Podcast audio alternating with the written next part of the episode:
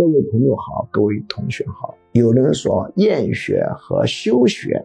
哪些治疗手段最有用？我这么多年的从业生涯，使用过认知行为疗法、人本主义疗法、行为主义疗法，各种各样的手段十几种用过来，厌恶法、宣泄法都用过，最后发现，以催眠为中心的系统干预，配合认知行为疗法，配合人本主义疗法，配合家庭系统干预，效果最好。